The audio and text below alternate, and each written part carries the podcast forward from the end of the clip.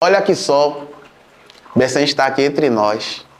Ora, olhe como nossos corações batem. Ele se representa aqui como uma arara multicolorida. Então, rapaz, chega a me arrepiar. Marrule, Cleuê, Bessem se o arruenu. Marrule, Cleuê, Bessem se o arruenu. Oh, Ohum da barabara que sé. Ohum. Ohum da barabara que sé. É isso que mexe comigo, sabe? Essa, essa, essa beleza filosófica dentro da nossa religiosidade. Que a gente fala muito de alegria, de felicidade, falar da, da, dessa questão do coração estar tá feliz quando a gente vê a divindade. Que trazer a alegria de fato é a priori da nossa religiosidade, né? A religiosidade fala disso, de comida, de felicidade, divindade em terra para abençoar tudo isso. E a gente, no ano que vem, ou na próxima obrigação, poder fazer tudo novamente. E aí a primeira cantiga, cara, que me tocou quando eu comecei a aprender a cantar candomblé, entender, né, essa questão do barracão, que sempre me trouxe uma emoção, foi a cantiga de Azansu, né, que é saudando a, nação. Que é Savalu Quemadie, lanço no Quemadie, Aê, aê, araê, savalu, que madie. Malu, que madie, razanço, no que madie. Aê, aê, araê, savalu, que madie que é uma das cantigas que falam, né, que ele da terra de Savalu, né? Ele é o senhor da casa da terra de Savalu. Então, até porque você sentia a representação da, da terra em si, né? Essa questão do Aion Novodum, a terra. A gente bota o pé no chão, né? Então, essa questão, o Jeje é uma vela, uma caçar, uma esteira, o pé no chão e o silêncio. Então, essa, essa, essa divindade representa muito, de forma muito veemente o que a gente acredita dentro do axé. Logicamente, precisa falar, transparecer o que é religiosidade. É a cultura também que fala da construção do Brasil. É, é uma religião que, quando a gente fala de candomblé, é a diáspora viva, né? Dentro do, do nosso cotidiano. Que a gente fala que a gente é, é, é o próprio africano em diáspora mantendo uma tradição que foi estrupada, né? Que foi, que foi atacada, que foi é, tirada de si os processos filosóficos, históricos, o conceito de entendimento sobre a vida. E quando falo da terra misturando junto com a cantiga e tudo isso, é porque traz uma sensação para mim, principalmente, de tirar da gente a nossa felicidade. E, tipo, porque tirar a filosofia de um povo é você tirar a felicidade daquele povo. Você introduzir uma outra filosofia é muito complicado. Porque tem vários itãs que poderiam ser utilizados para a gente entender como, era nossa, como é a nossa vida hoje no cotidiano que foi tirado. Isso que é que traz depressão, tristeza. Porque quando você vai em, um, em um povoado africano que fala assim, olha, se você tem um pão para sua família comer, todo mundo está de barriga cheia, a gente está feliz. Então você não vai encontrar tristeza naquele povo. Peça coragem algum para poder vencer seus, seus obstáculos que ele vai lhe dar. Quando isso é tirado de você, que você traz o acidente para trazer é, como direcionamento de vida para você, isso, no meu entendimento pessoal, acaba que o cara que está sem coragem entra em depressão, porque ele não tem o que se apegar. Né? Seus ancestrais foi tirado de você. Acaba que uh, aquela pessoa que era para ser feliz com muito que tem se sente triste porque acha que ainda precisa ter mais ainda. Conhece uma pessoa que mais pessoas precisam conhecer. Eu sou Roger Cipó e esse é o podcast Todo Dia História Negra. Cada dia eu apresento histórias para inspirar, celebrar, reconhecer e potencializar sonhos. Esse é o podcast onde pessoas negras contam suas histórias em primeira pessoa. Meu nome é Dofono Ruxi Silva Martins, morador do bairro da Liberdade, Curuzu, nascido e criado nesse bairro, nessa rua onde tem maior, um dos maiores blocos negros da cidade, que é o Ileaí. Nasci e me criei com essa referência. Saí da maternidade e fui direto para o terreiro Voduzô, que é um terreiro familiar. E desde então toda a minha educação, tudo que eu sou, eu aprendi dentro do terreiro de Candomblé. Sou um homem preto, 36 anos, criado por mulheres negras. E tendo essa descendência ancestral faz com que eu tenha um desenvolvimento dentro da, da, minha sociedade, tanto religiosa como no bairro onde eu moro, né? A comunidade onde eu moro, eu, tenho, eu acabo sendo referência por conta disso. E eu sou essa pessoa que vive o axé de forma intrínseca dentro do, do meu coração, dentro da minha vida. E fui criado, na verdade, para isso, né? Programado, eu costumo brincar dizer que eu fui programado para o axé, né? Então, eu sou também um homem que é amante da, da minha religiosidade. A princípio, o que eu gosto de fazer, em tese, desde a minha infância, sempre foi é, entender o axé. É estranho isso porque geralmente as, as, pessoas gostam de coisas do mundo, né? outras coisas que o mundo pode oferecer. Mas desde criança, é, o meu primeiro aspecto foi olhar o atabaque e gostar da questão rítmica, né? O toque, né? Sempre me encantei com a questão do, da musicalidade para os orixás. É por isso que eu me torno músico, né? Chegou um período que eu me tornei músico por causa disso. Mas é, isso também vai ampliando para outros aspectos, principalmente a questão da pesquisa, né? Do axé, pesquisar a, a, questão das divindades, o seu processo histórico, filosófico, todos esses aspectos dentro desse campo. Então, o que eu gosto de fazer mesmo é estudar minha religiosidade, é o que é está dentro de mim, é o que me satisfaz. Logicamente que eu tenho outras atividades, mas não, não me traz tanta satisfação quanto é, estudar minha religião. Então, a cada coisa que eu vou aprendendo vai me trazendo um, uma felicidade dentro do meu coração, vai me trazendo coisas boas para dentro de mim. Às vezes, quando eu estou triste, quando eu estou em alguma situação que, que é comum deixar a gente, às vezes, um pouco cabisbaixo, por causa das demandas da vida, né, o cansaço, né, às vezes nem triste, mas cansado, a primeira coisa que eu vou fazer é estudar. Entender algo, aprender algo mais sobre as divindades que a gente já conhece, aprender sobre uma nova divindade, aprender sobre um novo culto, aprender também os aspectos do candomblé, porque como o candomblé é tão plural, é algo tão complexo, tem coisas que a gente acaba é, fazendo de forma mecânica. E aí quando a gente começa a trazer os porquês, isso começa a, a mexer né, em alguns aspectos. Tanto que sempre a gente teve aquela, aquela questão de falar que nem tudo no axé tem uma resposta. E quando a gente começa a estudar sobre, a gente repara que tudo tem uma resposta. O problema é que não tem como uma pessoa só adquirir total conhecimento sobre tudo isso, né? Porque essa questão do conhecimento milenar faz com que seja muito amplo que, e por isso que existem várias pessoas dominando é, vários cultos, vários conhecimentos, simplesmente porque é necessário que todo esse conhecimento esteja sobre a humanidade. Mas não tem como um ser só dominar isso. Então, é, é, aquela sensação de que quanto mais eu estudo, mais eu vejo que eu sei menos. E quanto mais eu vejo que eu sei menos, mais tenho vontade de estudar. Ah, rapaz. O primeiro start foi quando, primeiro, eu, como eu falei, né? Sempre me encantei pela parte rítmica. E aí eu já tocava e eu queria entender os nomes dos toques.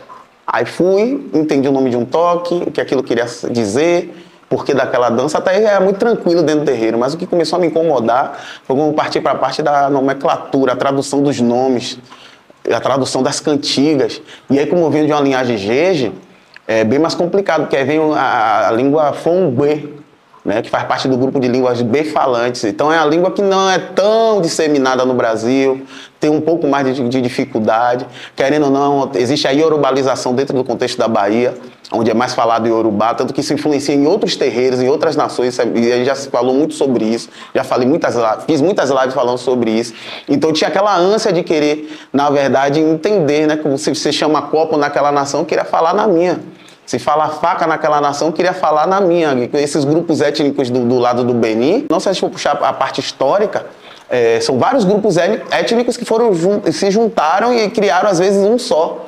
Então ali tem uma gama de, de linguagens dentro daquele grupo e no Benin aconteceu isso de uma forma muito intensa. Então a, a linguagem é, é, muito misturada, porque o Fombê foi uma língua criada para o rei, onde é utilizado três tipos de linguagem: Yorubá, o Exô e tem a outra que eu não me lembro agora. E essas três línguas foram criadas. Então, o Fumbê você vai ter e ainda acaba confundindo, porque você vê palavras em Yorubá dentro do Fum, que é a linguagem usada pelo pessoal do Jeje, e às vezes, a gente ouvia crítica no processo, né, antigamente, quando você falava, ah, mas isso aqui, então não, é Fombê também. Então, axé, então tem também. E agora tem outras questões que não tem. Então, é, ao mesmo tempo que você tem linguagens particulares que é de outros grupos étnicos, de outras nações, a gente falando aqui no Brasil, tem as nossas particularidades. Eu queria trazer isso. Então, tem vários momentos que foi muito complicado para mim relacionado à questão de, disso. Porque primeiro foi resgatar, depois foi a frustração. Porque quando soube que tem a mistura de outras línguas, fala, pô, eu não sou tão original como imaginava. Aquela questão do purismo, né? Você ser, querer ser puro na questão da religiosidade. E aí você começa a perceber que existe uma pluralidade dentro daquilo tudo, né? Até o próprio processo escravista, né? quando você fala que o Idá foi o centro onde teve o comércio escravo, então outros que foram para lá trouxeram outros cultos. Então tem culto de orixá dentro do culto de Vodum. É muito comum, desde lá e aqui também. Eu tive que é, tirar minha vaidade e não ser tão purista.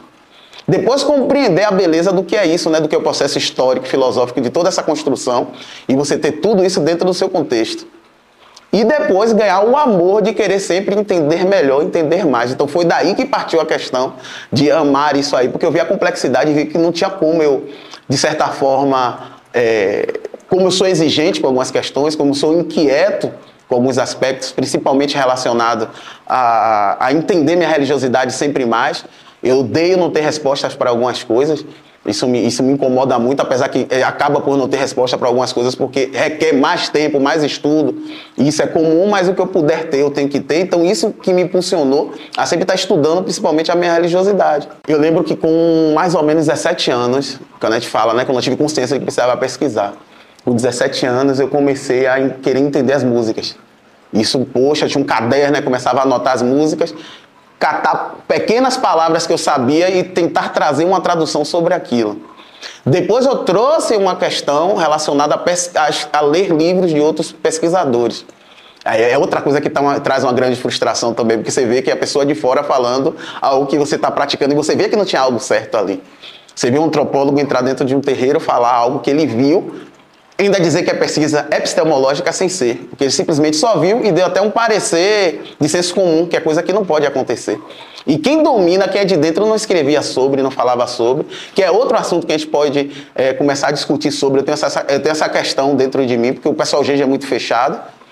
Então, essa questão de fechar, esse fechar é importante porque é, querendo ou não, preserva o culto, traz mais responsabilidade para essa questão, mas ao mesmo tempo a gente precisa que está vivendo uma nova era, o mundo se organizou de uma outra forma.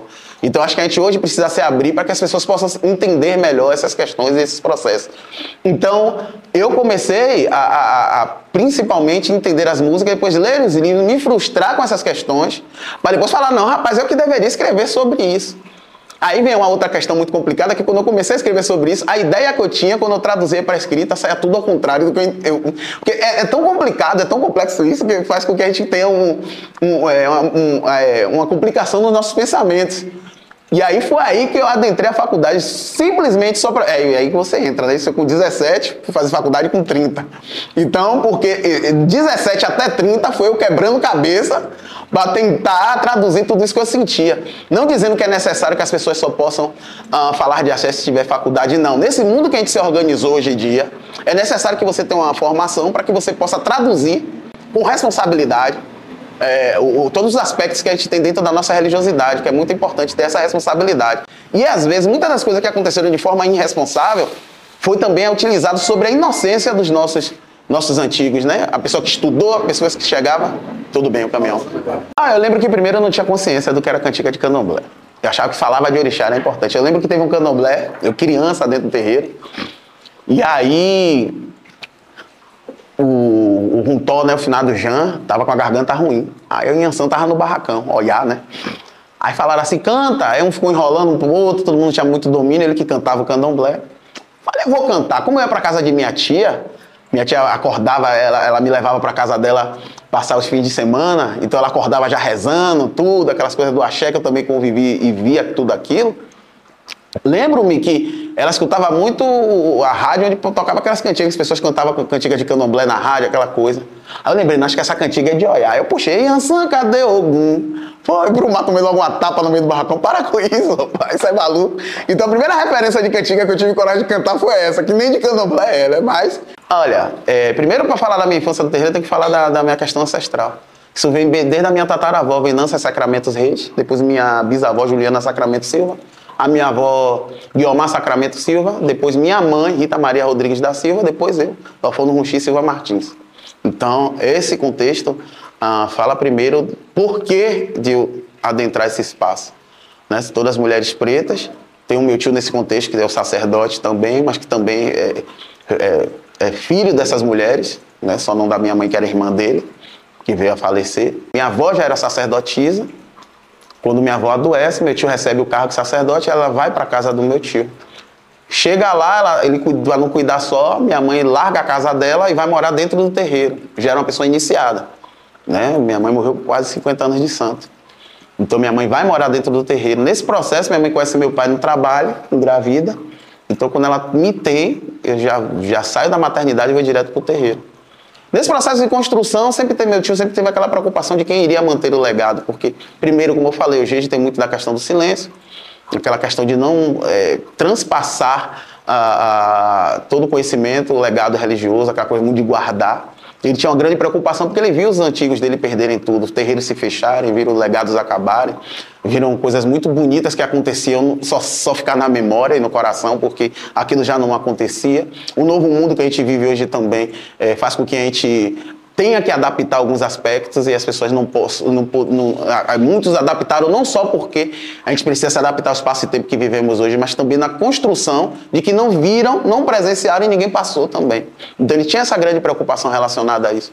Então ele fala, ele começou a, a trazer uma construção de que fala, ele é o mais novo, nasceu agora, ah, aí eu, ele tem a mesma divindade que a minha, então vou começar a trazer o conhecimento ancestral da nossa família, do nosso axé, o Savalu, para ele. Então já nasci, já vim predestinado, né? A gente costuma dizer que o sacerdote ele outorga no barracão aquele decá, né? Que a gente fala os direitos dados, é só para, de certa forma, organizar a sociedade para nem todo mundo fazer o que quer e também em outro aspecto também para que a pessoa seja liberado de uma forma presencial para o povo. Mas na verdade o sacerdote ele já nasce, né? Ele já, já vem do Orum né? já vem do, do Gi, né? do céu, ele já vem da, da de lá com, com, com sua predestinação, e quem determina isso aqui na terra é Tá, né? a cabeça Ori, isso que determina a gente, né? o sacerdote. Então eu já venho com essa predestinação. Então, quando eu chego a, a, a adentrar, né, de, de, saindo do espiritual para a parte física, eu já vi com essa predestinação, só fui escolhido por um meu tio, que já é um, uma consequência da predestinação dentro da Terra. E aí ele começa a me passar todas as coisas de axé desde criança. Tem, tem, tem um, uma coisa muito curiosa, que eu lembro que ele, eu com seis anos de idade, ele foi plantar um axé de uma coisa lá, e ele me mostrou. Falou, isso aqui é isso, isso é isso, isso é aquilo, isso, aquilo, aquilo. Com 15 ele veio me perguntar, ele foi plantar outra coisa em outro lugar parecido e falou, olha, Tá tudo aqui, faça igual como eu não sabia dizer. Rapaz, ele, meu Deus, eu achei que vai acabar. Você vê que ele tinha um, um, uma preocupação tão grande sobre esse aspecto que ele, ele ficava me testando, fazendo essas, essas, essas sabatinas o tempo todo. Isso, eu falo até antes de ser iniciado, você vê a preocupação dele para dizer que se tudo já era iniciado, não. Eu não era feito, não fui feito criança. E ele já passava, porque a preocupação era maior do que essa questão de manter o padrão, de a pessoa ser iniciada para aprender. Então isso também, isso também mexeu muito comigo no aspecto. Lógico que nossos sauros, né, os nossos segredos dentro da Xé não devem ser passados. Mas tem muita coisa que a gente naturaliza como um fundamento. Isso aqui é fundamento e não é, isso tem até o público precisa saber. Para também eliminar o preconceito dessas pessoas. Entendeu? Saber que a gente se alimenta de comida de axé, que não tem problema algum, que não, é, não tem coisa do diabo. Então a gente começa a naturalizar, na verdade, o que não era naturalizado. Essa coisa está escondendo até coisa boba, palavras bobas, um ato bobo, que até uma pessoa de fora eles têm esse costume de se abaixar naquela hora ali e dizer o porquê daquilo. Então, eu, isso também abriu minha cabeça sobre esses aspectos. Adentrando esse momento, desde criança, chega um momento que eu que eu, eu, perdia muitas coisas. Né? 15 anos de um amigo eu não ia, porque tinha coisa na roça, tinha que estar, aquela questão que você precisa aprender, eu nunca entendia por quê. E aí eu lembro que uma vez teve um, uma festa lá, e uma das pessoas falaram, olha, quando o Doté falecer, é, vamos vender aqui fazer um hotel, que a gente vai ganhar muito dinheiro, terreiro grande, aquela coisa. Rapaz, entrou uma preocupação dele tão grande que ele falou, olha, ninguém vai fazer nada porque ele é o herdeiro, então imagine. Eu com 14 para 15 anos falar que eu sou herdeiro de uma casa, na frente de todo mundo. Isso piorou minha condição enquanto infância, porque isso me trouxe muita responsabilidade, porque eu comecei a ser medido. Porque tem aquele aspecto, o mais velho sempre tem aquela coisa de, da vaidade, dizer que é bom, né, aprender a conviver e viver, e tem a prática dentro do sangue daquela coisa de, de dar certo o que faz, tem um embasamento sobre tudo que faz e pratica. Então sempre fui medido sobre isso, sempre fui, fui, fui colocado à prova sobre isso. Então desde os 15, quando eu não fazia algo que era parecido ou melhor, já falar, ai meu Deus, quando ele se for. Olha o que eu vivi, né? Desde, desde muito novo. Então esse aspecto foi muito pesado. Eu acho que foi pesado. Necessário, mas pesado. Me tornou o que eu sou, mas deixou alguns problemas relacionados algumas tristezas naquele contexto de época no momento. Então, tinham 15 anos, eu não ia, tinha um aniversário, se tivesse coisa. Inclusive, teve o nome de, de Vodunce, que chama de nome, né? As pessoas que são, vão se iniciar, de, de, de Vodunce, que equivale a Yaú, Muzenza, né, no Angola, se eu estiver enganado. Tem o nome de Vodunce nos meus 18 anos, marcaram uma festa, aquela coisa de família, né? Com 18 anos vai beber a primeira vez na frente de todo mundo, que a gente bebia escondido, aquela coisa.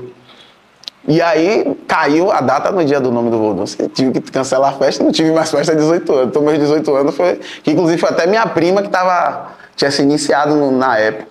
Então a minha vivência foi toda aprendendo axé, aprendendo axé. Tanto que teve um momento que eu fiquei muito revoltado, eu disse, eu não escolhi isso pra mim, eu não quero. E aí depois vem a parte que eu começo a escolher isso pra mim, é que me traz muita felicidade. Uma coisa que eu sinto muita saudade também desse aspecto de. É, da, e aí que a gente perde a nossa filosofia, né, rapaz? Porque você fala assim, o que é que o Ruxi tá querendo falar? Hoje a gente olha para um vizinho, oi, tudo bem, mas vizinho era parente. Né? O filho, seu filho chamava a, a vizinha de tia, e tia é parente. Não tinha essa coisa de, de de uma senhora, oi, tudo bom, dona? Não tem dona, é tia. Né? O tia, tio, o filho do é irmão.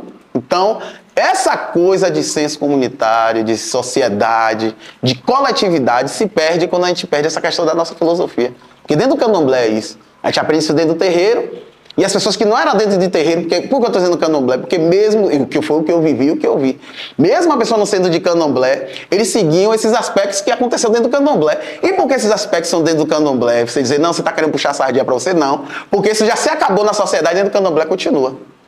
Que os filhos de pessoas de candomblé continuam chamando a, o irmão de santo de tia. O irmão de santo do seu pai de tia, o irmão de santo de sua mãe de tia. Porque a sociedade lhe abraça e assim você tem mais chances de potencializar e trazer louros para você. Então, essa parte foi muito importante para mim, porque eu vivi isso de forma intensa dentro do axé. Vivi essa coisa dentro do axé de forma cotidiana. Primeiro, a gente falando do aspecto, é, tem que falar puxando o contexto histórico. É, tem Sinfrônio, que é o grande sacerdote de Santa Amaro, que sai de Santa Amaro e funda a Carcunda de Iaiá em Salvador, hoje, onde hoje é o centro administrativo. Sinfrônio era casado com uma Tança, ele vem e vem a falecer, como não tem um sucessor, ela vai, sucede, uma Tança sucede, fica com dona da casa. E ela mantém esse legado, onde ela deixou meu tio e tantos outros né, que mantêm o legado da, da nossa nação Savalu. A nação Savalu, cara, é uma nação muito ligada aos aspectos da terra. E todos os outros vodum, mas a terra, né, a Zansu é muito importante pra gente. E meu tio, minha mãe, todas as pessoas foram iniciadas dentro desse contexto, mãe Tança. Eu que fui iniciado por mãe Flor, que era filha de mãe Tança, dentro da casa de meu tio, junto com meu tio. Meu pai pequeno também, pai Luiz de Tobosse. É, a gente tem essa coisa do, da comunidade, nossa comunidade religiosa, trazendo muito aquela coisa do silêncio, que hoje é mais quebrado, né? E eu acho muito importante quebrar também com responsabilidade esse silêncio, porque eu não acho bacana você ter um processo histórico dentro de um contexto de uma cidade, onde ajuda a manter a cultura de uma cidade, e as pessoas não, não saberem sobre isso, não saber o que significa. Ou então ter medo daquilo, porque tudo que, que traz, que traz, que não traz uma, uma, uma clareza sobre, vai sempre trazer um receio. Então, é entender que é igual a qualquer outra nação aqui dentro, né? Tem aquela coisa, ah, meu Deus, é o mais difícil, é o mais... Logicamente, nossos processos são mais longos, a gente mantém isso, principalmente algumas casas da nossa família, assim como o Marrim também, que é o Gigi Marrim, que tem um Bogum aqui e outros. O Seja Rundê, que é lá em Cachoeira, que é Marrim também. Era aquela coisa bem familiar. Lógico que a família vindo, adentrando, voltando. E eu acredito que no aspecto familiar, até foi o que expandiu, né? Ele sai, e faz amizade com os terreiros lá fora. E aí recebe carga em um terreiro, filho pequeno em outro, isso e aquilo. Então, ele, pra gente, no nosso particular ali, acaba quebrando essa questão de ser fechado, essa questão, né, do, do entendimento do axé como algo que precisa ser só concentrado entre a gente ou concentrado tendo um monopólio em, em, em poucas pessoas. Então isso já muda nesse contexto. E aí traz um aspecto que é muito bonito, é que é do voodoo ser muito vivo dentro de uma casa de, de voodoo, né? Porque o voodoo nasce de forma muito independente, é diferente das outras nações. Então, por isso que tem um processo iniciático bem mais longo.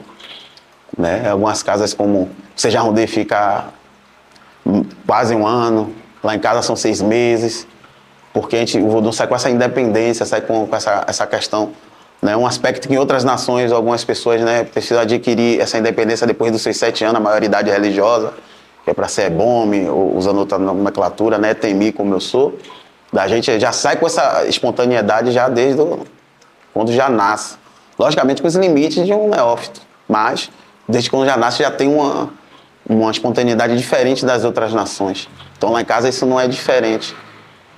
E essa questão do, do legado ancestral é importante porque isso é mantido. Algumas tradições são mantidas mesmo nos tempos atuais. Eu sou contra a ser conservador. Acho que ser conservador você vai manter tudo que é de ruim. Que é de bom, que é de ruim. Eu acho que você pode ser tradicional, porque a pessoa tradicional mantém o que é bom. E tudo que é preconceito, sigilos desnecessários, maus tratos, isso a gente tenta tirar. Então, eu acredito que meu terreiro é um terreiro tradicional que mantém esse legado através da, do espaço e tempo que vivemos hoje, mas mantendo o que se acontecia antigamente sem ferir, sabe? Então é isso. Bacana essa pergunta. Essa pergunta traz vários eixos, né? Pergunta que traz bastante complexidade.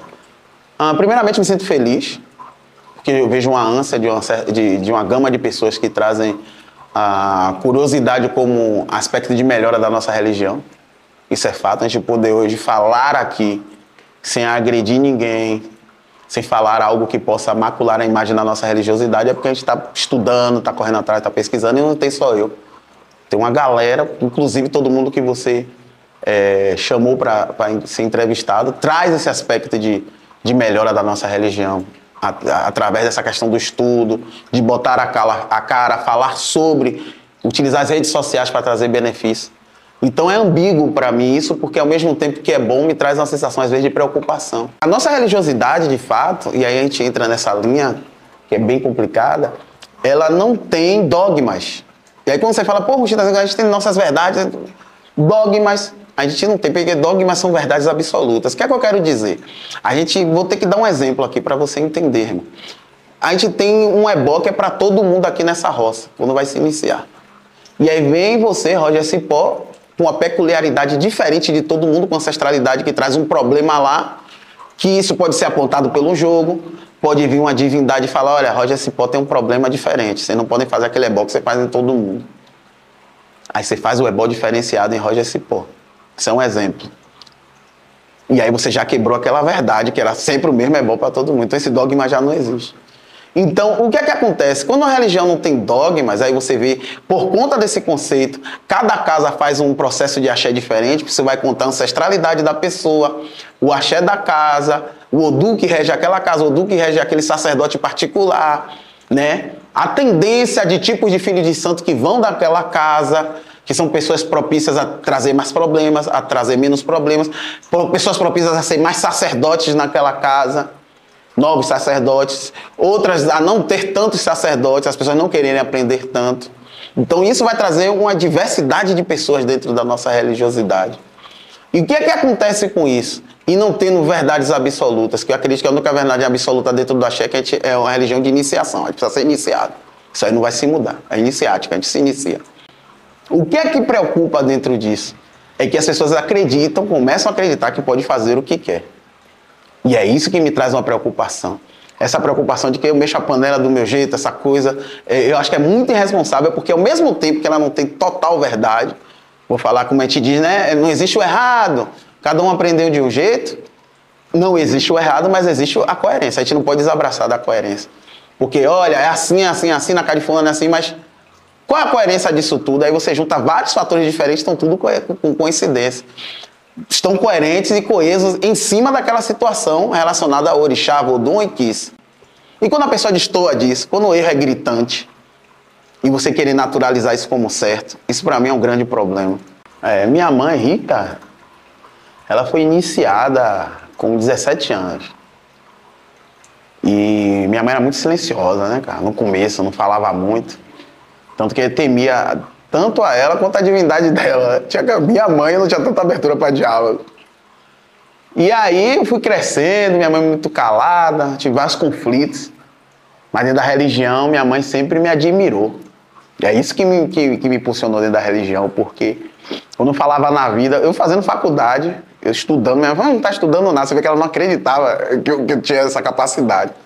Mas se falasse, ia precisar de alguém para fazer um, algo relacionado a axé, ela não, ele é o melhor. Então, a visão dela, por mais que isso poderia às vezes trazer alguma tristeza para mim, porque eu queria provar outras coisas, ela acabou que, de certa forma, mostrando para mim que eu deveria seguir minha predestinação. Isso foi importante. E, muito, e eu lembro que eu fui um candomblé lá no Palmiúdo, na casa da, da minha mãe pequena, afinal da mãe pequena, a mãe Lelu. E a gente estava fazendo as coisas lá, depois começou o candomblé, fui cantar, ajudar lá o pessoal. Aí eu lembro que a moça falou, que é esse menino? Minha mãe do lado. O menino canta bacana, canta bela, é meu filho, nasceu, você criou axé, então ela falava com orgulho dessa parte. Mas se falasse outro aspecto, não, ele é historiador, hum, eu nunca vi estudando, era assim. Então, você vê que a questão dela era sempre eh, eh, me ver como algo do axé. Ela nunca falou isso de forma muito direta, mas as atitudes sempre provavam isso. E foi um momento da minha vida que quando ela veio a, a ficar internada, que ela estava muito doente, e que eu cheguei, que eu sempre ando assim, né, de roupa africana, eu cheguei no hospital e minha mãe tava lá deitada, e aí a enfermeira olhou assim e falou: Esse menino é do axé? Ela não, do axé não, ele é pai de santo. Ela fez assim mesmo com a enfermeira. A enfermeira já veio, vem cá quanto a consulta, me chamou pra perguntar qual é que eu precisava jogar. E foi aí que deu aquele estalo em mim, porque até então ainda não aceitava muito a questão da religiosidade como algo. Aceitava, gostava, mas não entendia, não queria aceitar no aspecto de entender que eu vim para isso. Então a importância de minha mãe, principalmente, foi quando ela morreu, que ela disse isso, que ela disse para a mulher que eu era pai de santo, foi como ela assinasse uma sentença para mim e falou: rapaz, você veio para isso. Você veio para viver orixá, vodum, você veio para se alimentar com dinheiro de vodum, você veio para viver esse aspecto. Foi um estalo na minha mente. Foi depois que ela se foi que eu comecei a. Se eu já era dentro, depois que ela se foi, eu me tornei a própria é, protomatéria do axé, falando dessa forma. Era a pessoa que, quando eu esquecia uma comida de santo que eu ligava, minha mãe era boa nisso, ela me lembrava. E aí, hoje deixa essa saudade da questão de, de ter essas referências tão boas, né? Essa, esse diálogo. Hoje sinto muita falta, porque naquela época, como ela não falava muito, era eu, eu tenho essa sensação dentro de mim que era para forçar mais diálogos relacionado principalmente ao axé, apesar que eu colhi muita coisa. Mas eu tenho essa sensação, mas foi com muita leveza também, porque eu tive ao lado dela o tempo todo. E no final da vida ela me chamou de Pai de Santo, então ela me deu já essa outorga como ancestral vivo. Ah, cara, quando a gente fala de sonho dentro da religiosidade, né? Que é bem amplo falar sobre isso. O meu sonho, principalmente, é eu acredito que quando a gente fala de união dentro do axé, a gente tem esse conceito, tem esse discurso de falar que a gente não é unido, eu discordo, porque não tem como não ter união desde quando a gente toca um atabaque, enche um barracão de gente, né? Pra bater palma, comer, brincar, tudo. Eu acho que o, o meu sonho, né, é essa questão da união, porque eu acredito que a gente é bem unido. O meu sonho é que acho que falta organização, aí precisa se organizar mais.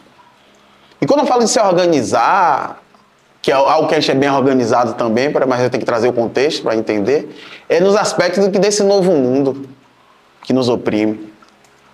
Porque ninguém vai tomar consciência, sabe, irmão? Não acredito que ninguém tome consciência por si só. Não acredito que o preconceituoso olha, não vou deixar de ter preconceito agora. Então, quando eu falo de organização, eu falo que a gente precisa ter organização política. A gente precisa ter organização histórica, filosófica, social. Acho que falta organização para a gente, principalmente de conceitos relacionados ao caráter, porque muito do que o do opressor fez com a gente foi tentar corromper o nosso caráter para que a gente veja um ao outro como inimigo, a gente não é, né? Então, aí entra a questão da política, de compreender que isso é um jogo também, que isso é, é um ato de é um ato de, de desconstrução do nosso legado. O povo, o povo que nos oprimiu e oprime sabe a nossa potência, sabe que nossa filosofia é potente, sabe que nossas divindades são potentes. E eles temem a isso. Então ele desorganizou a gente nesse aspecto. Então o futuro que eu vejo é que a gente possa sentar e bater esse diálogo como a gente está falando aqui, mas a gente se entender de forma veemente, sem trazer o preconceito que foi incutido na cabeça de algumas pessoas. a manutenção do preconceito que existe hoje, principalmente em pessoas jovens, né, que é o que mais preocupante, que no antigo a gente entende que o papel dele foi preservar o axé para a gente hoje dar essa, dessa continuidade. Mas quando o jovem dá essa manutenção de preconceito, desorganização política, quando o jovem abre a boca, ah, não, o negócio é terreiro, não quer saber de política, não. É mais um que a gente perde para entender que a gente precisa se organizar socialmente para poder lutar contra a intolerância religiosa. E quando eu falo de entender, não estou falando no aspecto, nos aspectos mais filosóficos de estudo, não. Eu falo de entender que é tão comum Exu como Jesus Cristo, sabe? E as pessoas ainda, ainda, se assustam hoje quando falam nome Exu. Então, isso é muito preocupante. O sonho é essa organização, cara. Essa organização política, social, histórica, filosófica. Nada vai fugir de um formato de continuidade. Então vocês vão falar a mesma língua sempre.